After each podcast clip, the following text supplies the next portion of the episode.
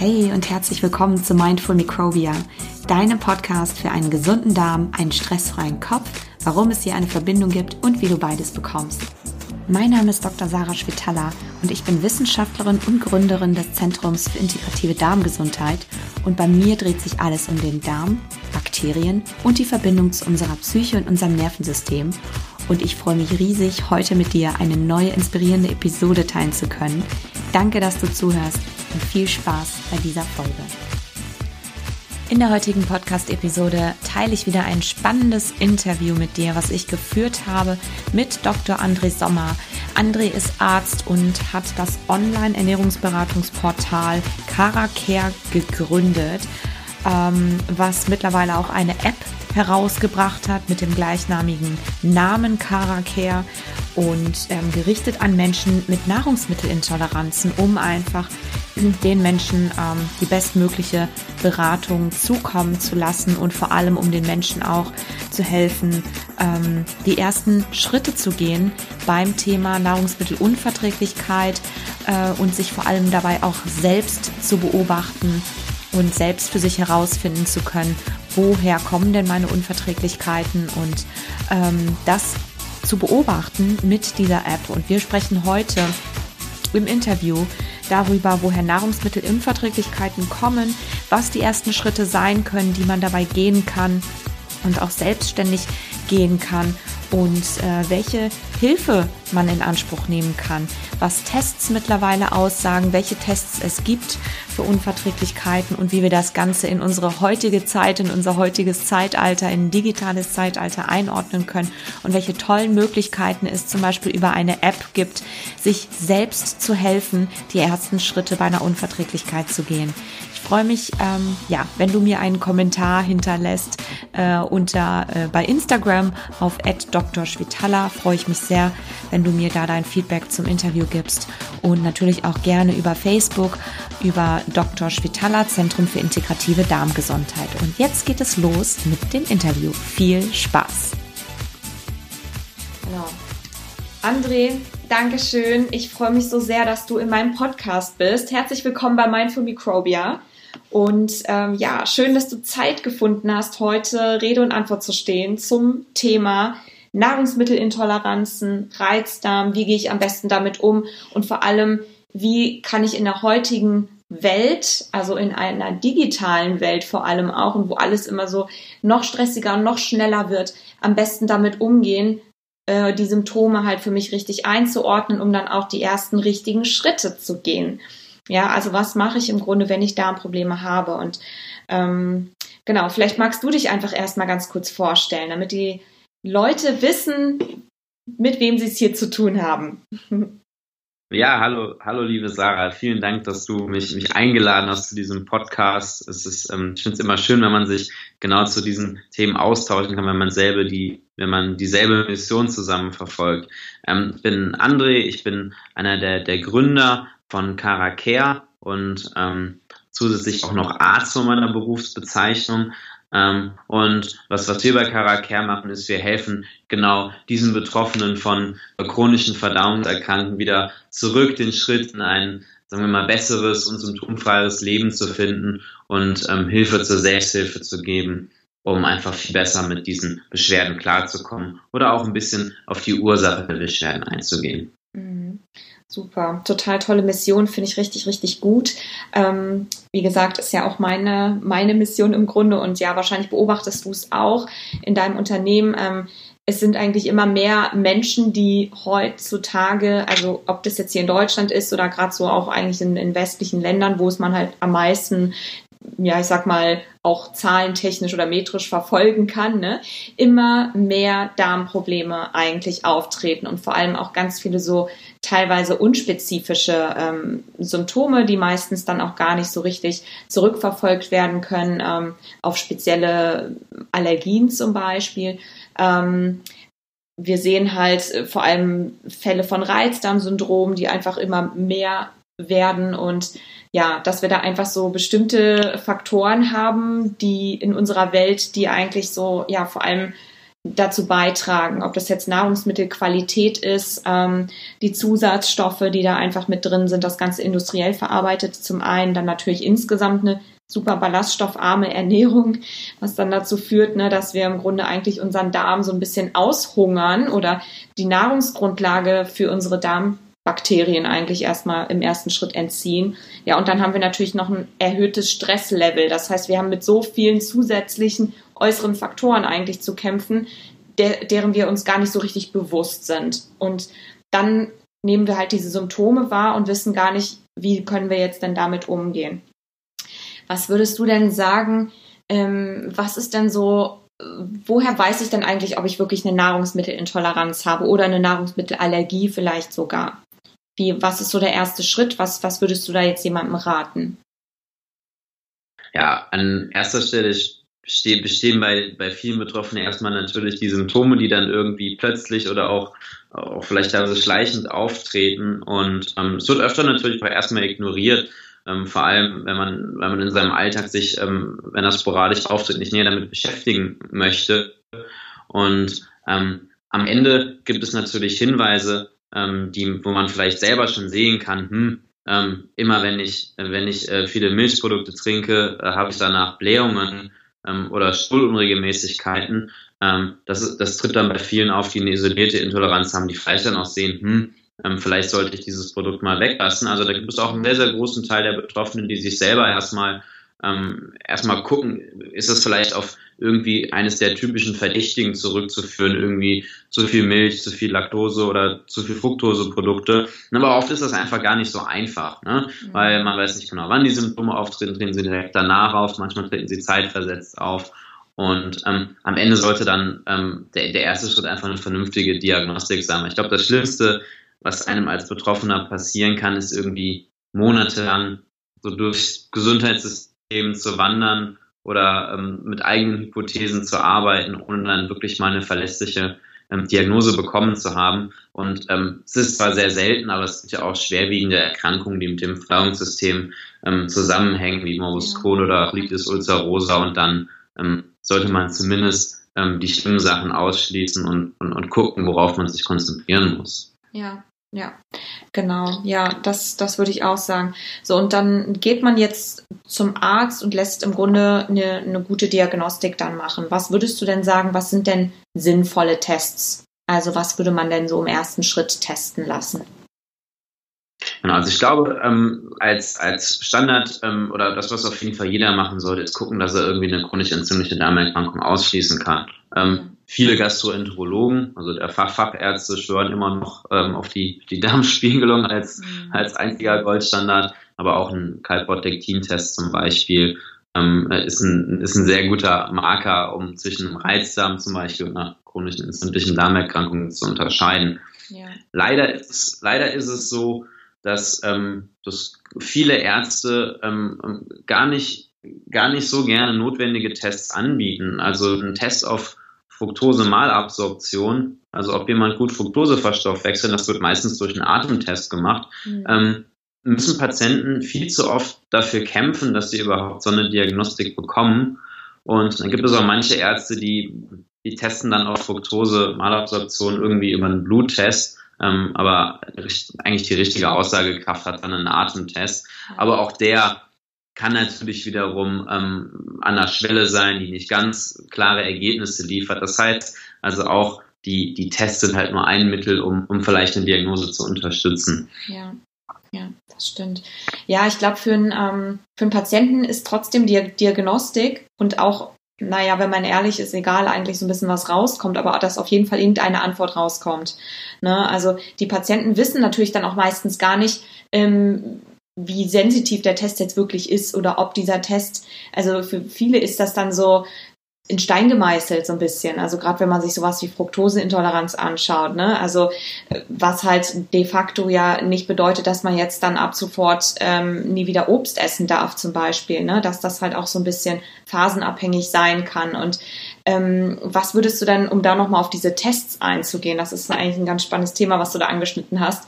Es gibt ja wirklich wahnsinnig viele Tests, unterschiedliche Testlabore und ähm, vor allem je nachdem, was man eben testet, ist da einfach die, ja, die Toleranz Schwelle, also für ein positives Ergebnis teilweise extrem groß und sehr breit, ne? Und wenn man sich jetzt mal, wenn wir uns da mal so Sachen rauspicken, also relativ zuverlässig ist dann ja noch so, ja, Fructose, Laktose, was man eben eigentlich mittlerweile ganz gut ja feststellen kann. Ne? Ähm, was würdest du denn sagen, so bei anderen, ähm, ja, ich sag mal, Intoleranzen oder anderen Darmproblematiken, die heutzutage so gerne mh, als Übeltäter identifiziert werden, aber doch ein bisschen schwammig noch sind? Histaminintoleranz zum Beispiel. Was würdest du dazu sagen? Ähm, äh, auf die können wir gerne sofort kommen. Eine Sache, ja. die, die ich bei, bei Tests, glaube ich, die man hier nicht in, in diesem Podcast unerwähnt lassen sollte, sind ja. diese sind IgG4-Tests, die ja auch als teilweise als Intoleranztests bezeichnet werden, mhm. die dann natürlich aber Lebensmittelreaktionstests heißen. Mhm. Und ähm, das, das Versprechen ist halt, man macht einen Bluttest auf IgG-Antikörper, nicht zu verwechseln mit IgE-Antikörpern, die ein normaler Allergietest sind, aber IgG, besonders IgG4-Antikörper, ähm, auf die kann man testen. Das sind meistens Versprechen, dass man dann 90 Nahrungsmittel auf einen Schlag testet und dann noch eine, eine schöne Liste mit grünen und roten Punkten bekommt. Ähm, auf welche Lebensmittel man reagiert. Aber was im Grunde passiert ist, gegen fast alle Lebensmittel, die wiederholt im Darm mit, mit unserem Körper in Berührung kommen, bildet der Körper IgG4-Antikörper und ähm, dann kriegt man das als Testresultat. Und die Patienten schränken sich dann meistens unglaublich äh, ein, wenn sie diese Ergebnisse bekommen, aber die haben, das ist der, der, der Stand von wiederholten Studien, also die medizinische Fachwelt ist sich da auch sehr einig, dass die eigentlich keine diagnostische ähm, Aussage haben. Mhm. Ähm, und ähm, die Tests sollte man einfach nicht machen, weil man sich dadurch unnötig einschränkt und keinen richtigen diagnostischen Nutzen davon, davon, davon hat. Es gibt manche Patienten, die, denen geht es danach besser, ähm, weil sie zufälligerweise Lebensmittel dadurch weglassen, die sowieso wie, die, die üblichen Verdächtigen bei Reizdarmpatienten sind. Da ja. können wir gleich noch auf die FODMAPs zu sprechen kommen. Ja. Aber jetzt gehen wir mal gleich zu den, zu den, zu, zu den Histamin-Tests. Ähm, da, gibt es ja, da, da, gibt es ja auch Tests, aber ähm, ähm, und da wird irgendwie Histamin oral gegeben und dann kann man auch da den, ähm, den, den, den Effekt messen, aber es gibt auch Labortests dazu, wo die Diaminoxidase ähm, äh, gemessen wird.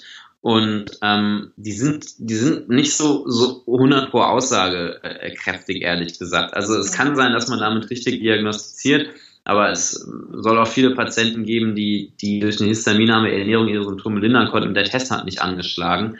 Ähm, da muss man auch im Zweifel dann mit einem geschulten Personal auf die Symptome gucken, nach ja. Nahrungsaufnahme von histaminhaltigen Substanzen. Also es ist so ein, eine, eine etwas schwammige ähm, schwammige und vielleicht auch unzufriedene Diagnostik. Ich weiß nicht, wie du das siehst oder was du für Erfahrungen mit Betroffenen gemacht hast in dem Bereich. Ja, absolut. Also genau meine Erfahrung ähm, ist, ist genau das dasselbe. Es ist teilweise fast schon so, hat so, so ein bisschen so einen psychologischen Effekt, einfach einen Test machen zu können, sich darauf zu verlassen.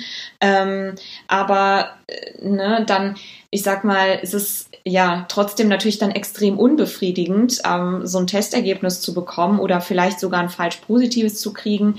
Ähm, und es, es geht einem dann nicht besser oder vielleicht geht es einem auch zufällig besser, wenn man mal ähm, Histamin arm gegessen hat, sage ich jetzt mal. Ähm, aber dennoch ist es halt einfach so eine so eine Grauzone, muss man sagen. Und oft ist es einfach das dann auch nicht alleine. Ne? Das muss man dann halt auch oft sagen. Also es ist, ähm, da kommen einfach noch so viele andere Faktoren in der Regel dazu, ähm, dass das Histamin eigentlich, ähm, ja, ich sag mal, nicht so der, der, der einzige Übeltäter ist und ist eigentlich für mich persönlich noch nicht so richtig geklärt ist, inwiefern äh, das wirklich eine Aussagekraft hat tatsächlich. Was natürlich schade ist und wirklich unbefriedigend, aber ich würde da, ich gehe da immer so dahin, dass ich den Leuten eigentlich gern die Angst nehmen möchte, dass es halt nicht darum geht, sich wirklich unnötig einzuschränken, so wie du es halt auch gesagt hast, und wirklich auf alles Mögliche zu verzichten ähm, und da hochsensibel irgendwie durch die Welt zu gehen ähm, oder einfach vor allem mit Angst und mit Vorbehalten gegenüber, ja, ich sag mal, gesunden Nahrungsmitteln auch. Ne? Ja, das stimmt. Also ähm, absolut genau meine Erfahrung.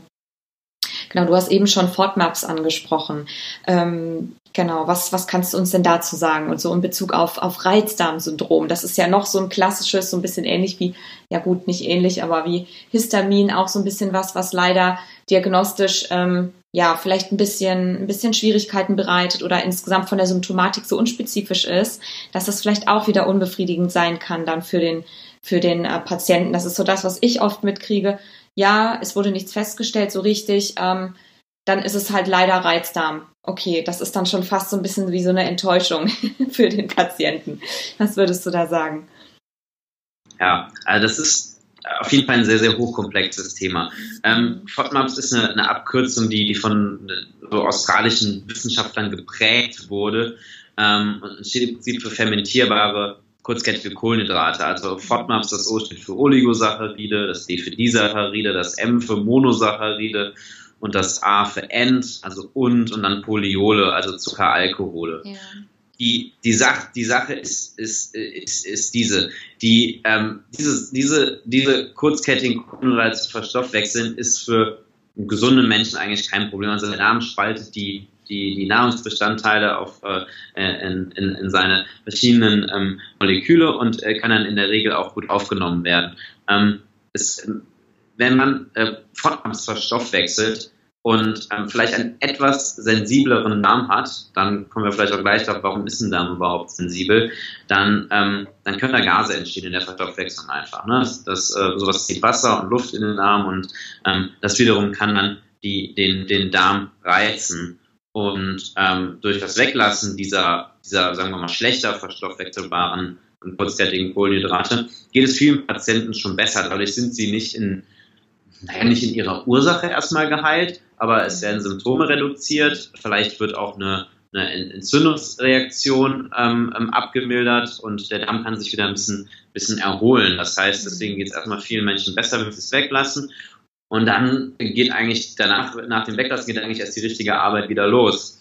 Ähm, weil ich habe mich auch mal vier Wochen ernährt und versucht, FODMAPs wegzulassen. Und da kann man auch schon sich sehr lecker ernähren, aber man kann natürlich schwierig draußen essen, Fertiggerichte nicht essen. Und das Ziel ist es dann natürlich, bestimmte Bestandteile wieder einzuführen, ähm, um herauszufinden, ähm, welches der FODMAPs ist denn das, was ich am wenigsten vertrage oder wo ist die genau individuelle Schwelle. Und das ist super schwierig, wenn man das einfach alleine auf eigene Faust auch macht. Ja. Und vor allem, weil es auch nicht direkt Effekte zeigt. Ja. Ähm, das ist aber im Prinzip ist es so ein, ähm, so ein, so ein sehr breiter Ansatz, um erstmal ähm, viele, vielen Übeltätern die, ähm, äh, die Grundlage zu entziehen. Ja, genau. Ja, ich bezeichne das auch immer so ein bisschen so als so eine Akutmaßnahme, äh, um, ähm, ja, ich sag mal, erstmal überhaupt eine Linderung zu beschaffen. Also eigentlich so eine Maßnahme zur Symptomlinderung, ne?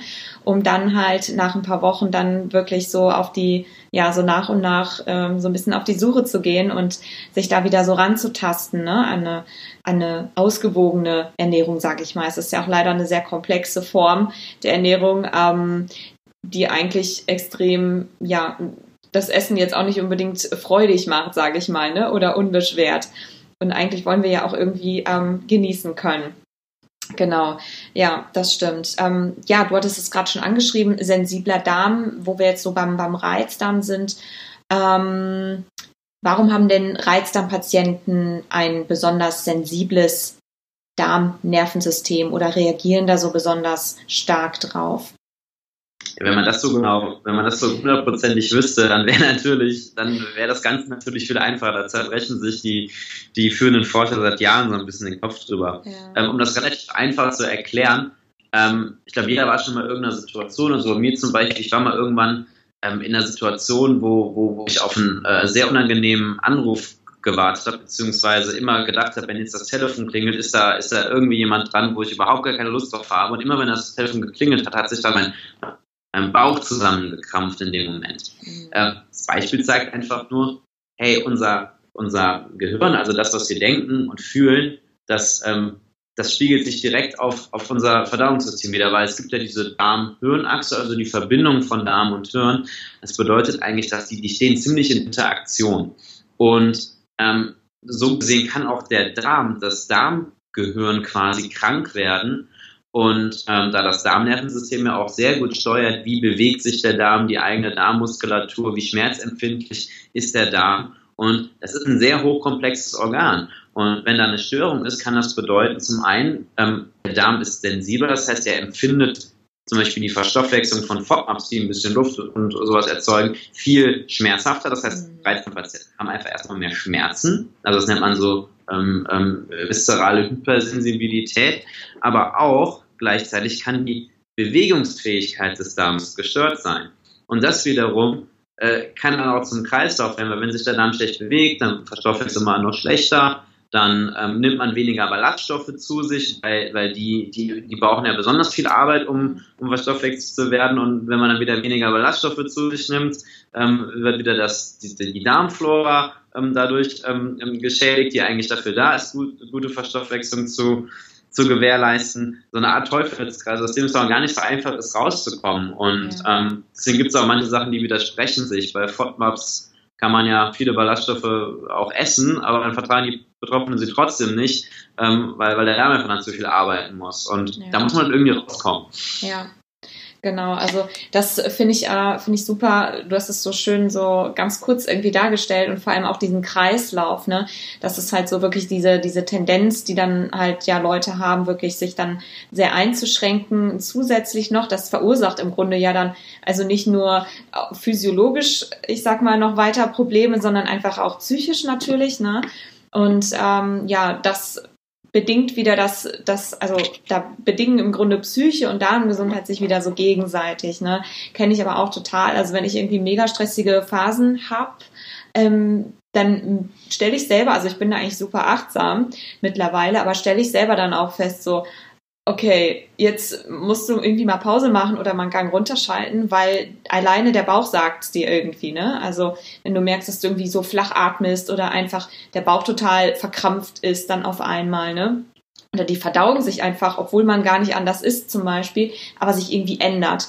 Also es ist eigentlich total spannend irgendwie, dass das da noch so ähm, wo die Forschung da jetzt so gerade unterwegs ist. Also finde ich, äh, finde ich mega spannend. Und ja, an dem Ansatz ähm, arbeite ich halt auch sehr, sehr stark, gerade was das Thema Stressbewältigung angeht, weil ganz, ganz viele Leute haben das ja wirklich unter chronischen Stressbedingungen oder auch, wenn sie zum Beispiel, hat man ja bei Reizdarm beobachtet, ne, dass sie besonders anfällig sind, wenn sie vor allem auch ähm, entweder längere Stressepisoden haben oder ähm, gerade auch so frühkindlichen Stress teilweise hatten, ne? also eine hohe Anfälligkeit da besteht.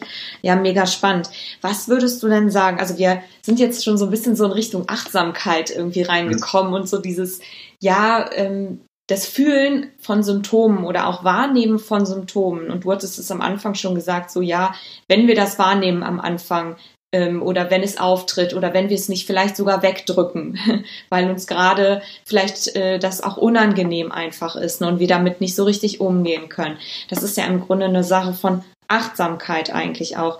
Ähm, und niemand kennt ja eigentlich, also es ist selbst wenn man zum Arzt geht, niemand kennt seinen Körper und seine Beschwerden und Symptome so gut eigentlich wie man selber. Sollte man normalerweise, ne? Ähm, und da ist es jetzt natürlich ganz, ganz spannend, ähm, so gerade so diesen Weg dahin wieder zu finden, wie, ähm, wie nehme ich denn die Symptome wieder besser wahr oder wie, wie kann ich das denn einfach gestalten, gerade so in so einem stressigen Alltag, dass ich, ähm, ich sag mal, an mir selber arbeite und den allerersten Schritt eigentlich gehe, um für mich zu identifizieren, ähm, wie geht's mir gerade, warum geht's mir nicht so gut und ähm, was ist der Übeltäter? Und da hast du ja eine kleine Lösung in petto. Vielleicht kannst du da so ein bisschen was erzählen oder wie, wie siehst du das oder was, was würdest du da vorschlagen? Ähm, ja, genau, das ist, ähm, das ist ein ganz wichtiger Punkt. Also man, man kann, also äh, Betroffenen fällt es natürlich schwer, genauso wie mir auch, wie den meisten anderen Menschen, einfach mal Stress reduzieren, ne, wird so leicht gesagt, aber das ist ja eigentlich gar nicht so einfach, weil ähm, man, das ist, glaube ich, der, der innerliche Stress, der dann auch, ähm, der dann am Ende auch ähm, äh, gelöst werden muss. Und ähm, dahin zu kommen, zu diesem mehr, mehr achtsam sein, mehr auf seinen Körper hören zu können oder vielleicht auch sogar ähm, seine, seinen Körper zu beeinflussen, das, das, das muss man lernen oder das kann man aber auch lernen. Mhm. Und ähm, deswegen ähm, gibt es so zwei Methoden, die, die tatsächlich funktionieren. Da gibt es zum einen bauchbezogene so Hypnotherapie, das hat überhaupt ja. nichts mit Hypnose oder sowas zu tun, sondern ist eigentlich Schulmedizin. Ähm, Ja, dass man wirklich, ja. dass man wirklich sein, sein, man braucht sich einfach nur irgendwo auf die Couch legen und ähm, kann, kann sich das entweder von einem Therapeuten erzählen lassen oder auch teilweise über Audiositzungen schon machen. Ja, das und, mache ich ähm, auch. Also quasi, ja, ich bin auch Hypnosetherapeutin, also ich mache das auch mit den Leuten. Also es ist schon sehr, das ist sehr effektiv tatsächlich. Genau, in, in kurzen Sitzungen quasi da sich das anhören und einfach das Denken, was, was, was man da gesagt bekommt, aber auch natürlich ähm, ähm, wenn es um Achtsamkeit geht, auch eine Sache, die, die erstmal sehr abstrakt klingt und auch gerade wenn man damit beginnt, Atemübungen oder sowas zu machen, fühlt man sich meistens erstmal ziemlich komisch mal dabei. Dann sitzt man irgendwie, soll bequem auf irgendwo sitzen, sitzt aber gerade gar nicht bequem und muss dann erstmal irgendwie seinen Atem kontrollieren und ähm, das fühlt sich, gerade wenn man dann anfängt, erstmal total komisch an und man denkt, man kann das überhaupt nicht und spannend ist das sowieso nicht und das dauert einfach ein bisschen, bis man in einen, in einen Modus kommt, wo man, wo man dann merkt, aha, okay, jetzt äh, habe ich mich wirklich mal entspannt. Und ähm, das, ähm, das, das, das, das versuchen wir jetzt auch ähm, verstärkt bei uns in der, in, der, in der Therapie mit einfließen zu lassen, indem wir da auch noch eine Komponente mit anbieten oder anbieten werden, die, ähm, die diese mentalen Faktoren mit berücksichtigt und auch Leute so ein bisschen anleitet, ähm, Achtsamkeit und Hypnotherapie zu praktizieren. Mhm. Ja, sehr schön. Ähm, ja, vielleicht kannst du einfach ein bisschen was ähm, dazu sagen, was, ähm, wie, wie funktioniert das denn bei euch oder wie läuft das denn genau ab? Ihr arbeitet ja über, ähm, also primär erstmal über eine App. Vielleicht kannst du genau. so ein bisschen so quasi den, ja, die moderne äh, Form der Selbstdiagnose kann man eigentlich fast so schon ein bisschen sagen, ne? oder digitale ähm, digitale Methoden. Ähm, was würdest du sagen? Ähm, oder beziehungsweise wie, wie läuft das? Wie funktioniert es bei euch? Genau, das ist, ähm, wir, wir sind, wir, ähm, Caracares tatsächlich ähm, eine App und ähm, was man nicht missverstehen darf, ist natürlich, dass äh, wir nicht irgendwie eine, eine App sind, die die Verdauungsprobleme heilt, sondern wir benutzen die App als Medium um Menschen anzuleiten, durch verschiedene Sachen, die ich gleich erzähle, ihre Verdauungsgesundheit selber in die Hand zu nehmen. Das heißt, die App ist ein Medium, weil die einfach so einfach zu benutzen ist, weil jeder sein Smartphone immer dabei hat und ähm, die App einfach eine, eine, eine, eine, eine Nutzungsumgebung schafft, die einfach ein sehr gutes Nutzungserlebnis bietet. Also deswegen App. Und was wir am Ende anbieten, wir haben eine, eine App, die man frei runterladen kann. Und ähm, in der freien Version ist es ein Symptom-, Ernährungs- und Medikationstagebuch. Die Betroffenen finden besonders toll, dass sie, ähm, dass sie die Zusammenhänge erkennen können zwischen ihren ähm, Faktoren, also Auslösefaktoren, die zum Beispiel Ernährung oder Stress sein können, und den auftretenden Symptomen. Das heißt, man kann in dieser App seinen Stuhlgang tracken, seine Stimmung, seine Bauchschmerzen, Krämpfe, wirklich in sehr großem Detail und in, in einer Detailtiefe, wie man möchte. Und dann kann man teilweise aber auch schon sehen, ähm, ist es denn so an Tagen, wo ich extrem gestresst bin, sind dann die Symptome mehr oder weniger? Das kann man sehen. Man kann auch das auch bis auf Lebensmittelebene ähm, nachverfolgen.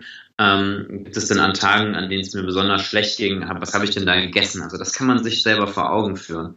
Und wir haben auch gesehen, dass Leute, die nur diese Tracking-Version benutzt haben, auch schon über einen, ähm, einen, Zeitraum von 30 Tagen Symptome reduzieren konnten. Das heißt, allein dieses, ähm, dieses ähm, Bewusstsein, bewusster ähm, auf seine Symptome und seine, seine Faktoren blicken hilft.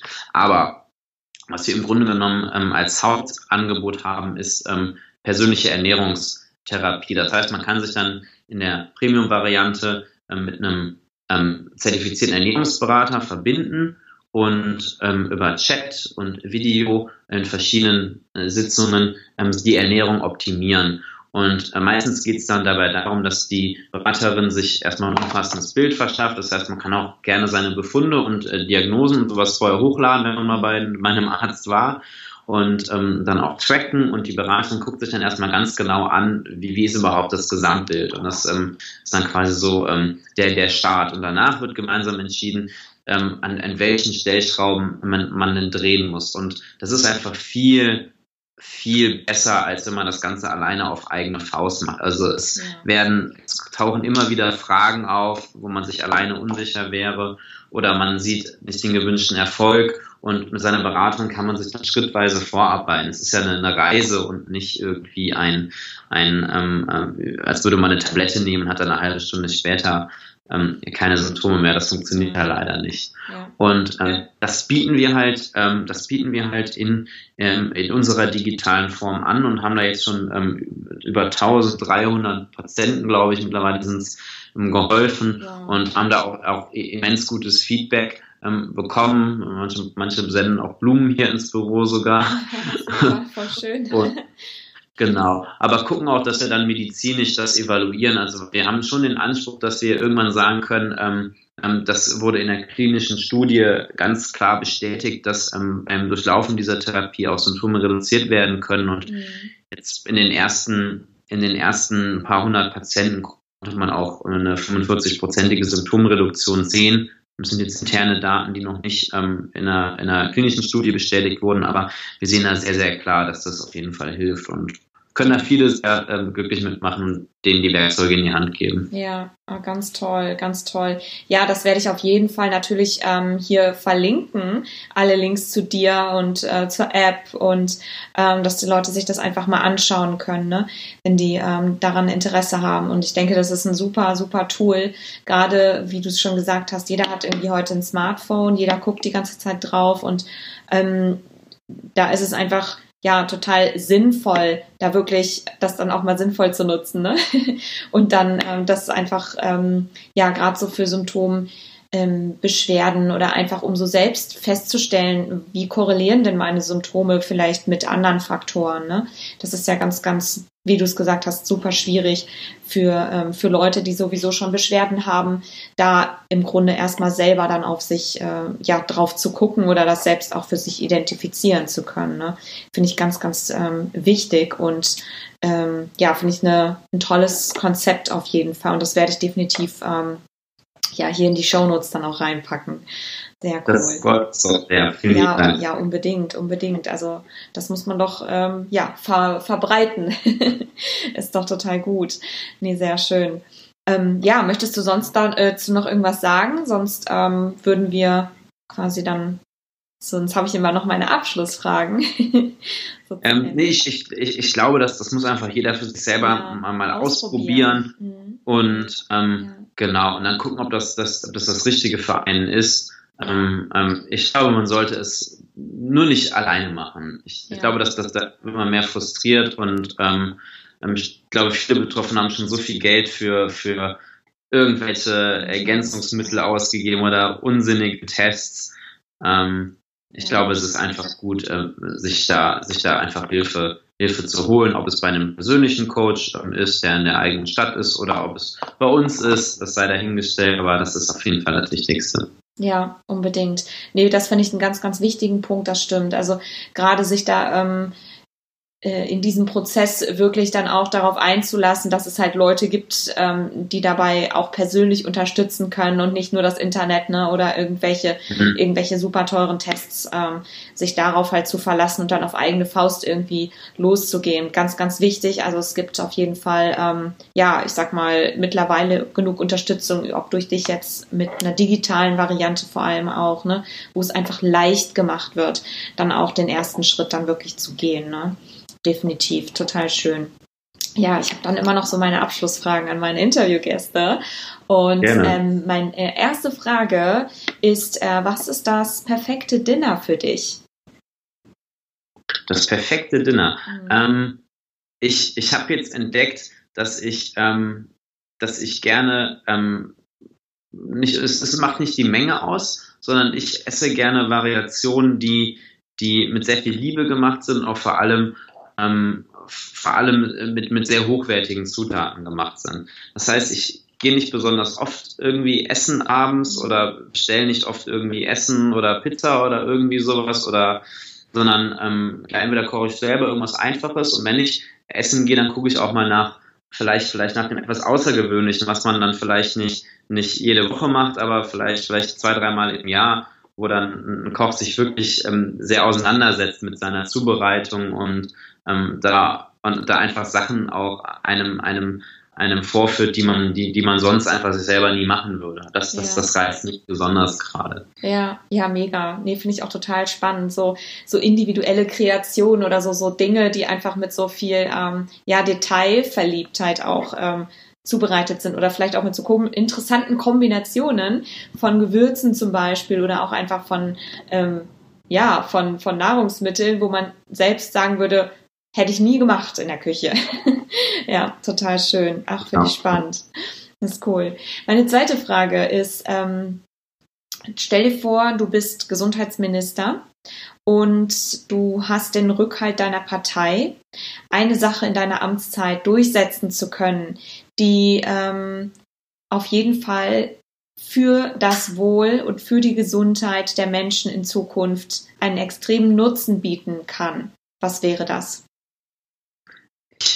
Bin da ja schon vielleicht etwas disruptiver und auf der digitalen Seite unterwegs. Also ich glaube, dass es extrem helfen würde, wenn Ärzte und Behandler untereinander ähm, Daten über den Patienten austauschen können, beziehungsweise mit dem Einverständnis des Patienten, mhm. dass man wirklich eine, ähm, in meiner Vision eine digitale Gesundheitsakte hätte, die auch gerne in der sicheren Cloud gespeichert ist, dass wirklich Ärzte sehen, was hat denn der Kollege gemacht, welche Tests sind gelaufen, dass man dieses Gesamtbild des Patienten ähm, in, in, in, in, in, in, in einem Ort einsehen kann. Und ähm, dadurch würden sehr viele Doppeldiagnostik vermieden werden und ähm, man könnte auch ähm, viel besser Therapien anbieten, weil man vielleicht auch sehen kann, was derjenige schon gemacht hat oder was ihm vielleicht nicht helfen würde. Ich glaube, das wäre das, was ich als Gesundheitsminister äh, vorantreiben würde. So unwahrscheinlich das auch ähm, klingen mag, dass man sowas in die Realität umsetzen kann. Ja. Finde ich total coolen äh, Ansatz. Da träume ich ehrlich gesagt schon seit Jahren von, von sowas. Ich mir so denke, eigentlich geht alles so in diese digitale Richtung. Ja, wir tracken mittlerweile, ich meine, mit unseren Watches, wie unser Herzschlag ist. In Zukunft ähm, können Diabetiker darüber ihren Blutzucker bestimmen lassen ne? und ähm, haben irgendwie selbst eigentlich schon total viele Gesundheitsdaten, die wir uns ja im Grunde unseren Geräten anvertrauen. Ne? Und dass wir halt sowas noch nicht so richtig haben, ist natürlich die Frage, ob das irgendwie jemals aus Datenschutzgründen hier in Deutschland überhaupt möglich wäre. Ich weiß es gar nicht. Weißt du, gibt es Länder, wo es das, wo es das gibt, so Patienten oder ich sag mal sowas wie gläserne Akte, digitale Akte, die von, die irgendwie zentral gespeichert ist? Ich, mir fällt jetzt gerade gar nichts ein. Ja, so ganz genau weiß ich das auch nicht. Ich könnte mir vorstellen, dass da schon nordische Länder in die in diese Richtung gehen, wo ja auch Telemedizin schon weiter verbreitet und erlaubt ist und auch in der breiten Erstattung ist. Ja. Ähm, Im Detail weiß ich das nicht, ähm, weil es das ist noch eine andere Baustelle gerade, ja. aber ich, ich, könnte mir vorstellen, dass, dass in solchen Ländern, in denen das Gesundheitssystem auch ähm, ähm, ähm, wo man auch nicht unbedingt ähm, die, die, die unendliche Arztwahl hat, ähm, dass die auch sowas vorantreiben würden, um es auch effizienter zu machen, weil das kostet doch alles sehr, sehr viel Geld. Ne? Ja. ja, absolut. Sehr schön. Ja, coole Vision auf jeden Fall. Ähm, dritte Frage. Hast du einen Buchtipp für uns? Irgendein ein Buch, was dich inspiriert hat oder vielleicht auch etwas, weiterführendes, ähm, was du empfehlen würdest? Das muss jetzt auch nicht unbedingt speziell Darmgesundheit sein, aber ähm, irgendwie einfach ein Buch, äh, ein Gesundheitsbuch oder irgendwas anderes Inspirierendes, was dich, was dich inspiriert hat oder dich so ein bisschen, ähm, ja. Ähm, ich, ich, ich, ich lese gerade das Buch äh, Sapiens von dem Professor Harari, Harari ähm, was auch ein mhm. Bestseller ist, den wahrscheinlich viele ähm, ähm, äh, gelesen. Ähm, ansonsten kann ich noch, ähm, fand ich auch ganz gut ähm, das Buch The Power of Habit. Ähm, warum tun wir was und wie, wie kann man sowas verändern, also auch so Verhaltensmuster durchbrechen, auch mit sehr, sehr vielen Praxisbeispielen. Ähm, fand ich auch sehr spannend. Ja, ah, sehr cool. Ja, kenne ich beide. Also Homo Deus meintest du, ne? Oder? Ähm, nee, Homo Deus ist das neueste, glaube ich, von dem ja. Harari. Das, was ich meinte, war Sapiens, A Brief History of Humankind. Ach so, okay. Mhm. Ja, ah, sehr schön. Sehr cool. Ja, Power of Habit, das kenne ich auch, ja. Ja, super. Sehr schön. Auch die Buchtipps werde ich natürlich auch verlinken, ähm, damit die Leute sich das anschauen können. Ja, und natürlich alle weiteren ähm, Infos zu dir und ähm, vor allem auch zu der App und ja, dass die Leute einfach versuchen, sich da so ein bisschen äh, mit auseinanderzusetzen oder das einfach mal ausprobieren können. Total schön. André, ich danke dir sehr für deine Zeit, deine wertvolle, kostbare Zeit, deine ganzen Tipps, Inspirationen und deine Einschätzung, das schöne Gespräch. Ich fand das sehr inspirierend. Und ähm, ja, ich hoffe, dass das ähm, ja demnächst jeder am besten diese App irgendwie hat oder insgesamt wir einfach alle mehr ähm, Achtsamkeit äh, für uns oder für unsere Symptome und für unseren Körper eigentlich, also mehr, mehr Körperbewusstsein irgendwie bekommen können. Und es ist total schön, wenn es einfach Möglichkeiten und Tools gibt, das sinnvoll eben auch mit so ja, ich sag mal, der hektischen Welt zu verbinden, mit dieser digitalen Komponente, ne? dass man einfach dann auch sagt, digital ist nicht alles schlecht, wir können das auch richtig gut nutzen. Finde ich sehr, sehr cool. Dankeschön, André. Ja, liebe Sarah, vielen, vielen Dank dir auch für, für deine Einladung. Das ist ein, ein super erfrischendes und schönes Format und ähm, ich glaube, dass ähm, ich hoffe, es gefällt, gefällt den Zuhörern und yes. es macht irgendwie doch, doch Spaß, uns beim Quasseln zuzuhören. Und ähm, ja, dann wünsche ich dir auch ähm, für die weiteren Formate ganz, ganz viel Freude und es hat mich äh, gefreut, hier einen Teil beitragen zu können.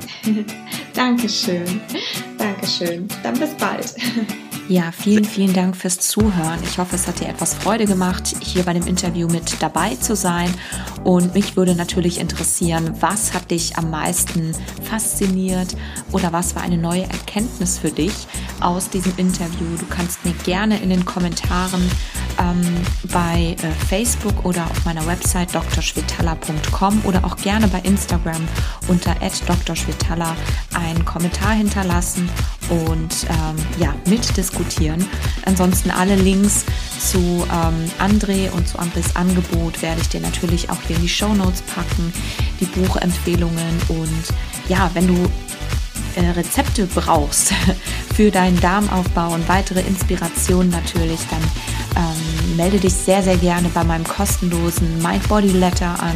Den findest du auf meiner Website unter drschwetala.com. Da gibt es jede Woche auch ein sehr verträgliches Rezept für dich und natürlich Insiderwissen rund um den Darm und ähm, ja, was ansonsten alles hinter den Kulissen passiert. Und für weitere Inspirationen darfst du mir auch gerne auf Instagram folgen unter @drschwetala. Da poste ich regelmäßig in den Stories und auch ähm, ja, im Feed dann äh, Rezepte und Inspirationen für deinen Darmaufbau. Ich freue mich sehr, dich dann dort kennenzulernen. Und ja, jetzt wünsche ich dir noch einen wunderschönen Tag. Alles Liebe und bis bald, deine Sarah.